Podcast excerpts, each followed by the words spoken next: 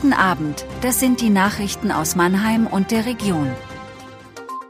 Streik im öffentlichen Nahverkehr am Freitag. Siebter Tag im Mannheimer Totschlagprozess. Luisenring ab Freitag nur eingeschränkt befahrbar. Es ist die nächste Eskalationsstufe der Warnstreiks im öffentlichen Dienst. Die Gewerkschaft Verdi weitet die aktuellen Warnstreiks auf den öffentlichen Nahverkehr aus. In sechs Bundesländern und einigen Städten soll der Nahverkehr am Freitag für 24 Stunden nahezu flächendeckend lahmgelegt werden.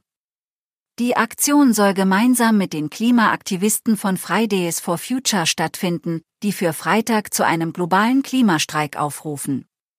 Auch Mannheim und die Region werden betroffen sein. Im Juli 2022 starb ein polnischer Zeitarbeiter in der Neckarstadt West. Er erstickte. Seine mutmaßlichen Peiniger müssen sich seit Mitte Januar wegen Totschlags vor dem Landgericht Mannheim verantworten. Sie sollen den 42-Jährigen laut Anklage so brutal verletzt haben, dass er starb.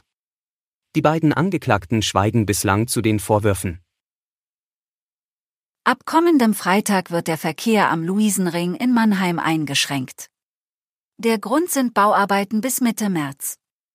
Zwischen dem Kurpfalzkreisel und der Jungbuschstraße soll ein separater Fahrradstreifen eingerichtet werden. Nach Angaben der Stadt vom Dienstag soll dieser vor möglichen Unfällen schützen.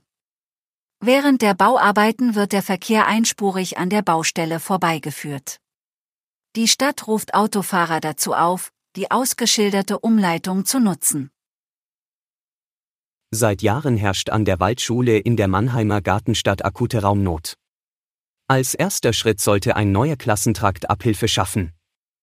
Baubeginn war im Sommer geplant. Jetzt steht wieder alles auf der Kippe. Denn bei dem für den Neubau vorgesehenen Grundstück, dem bisherigen Außensportplatz, handle es sich um kein Baugrundstück.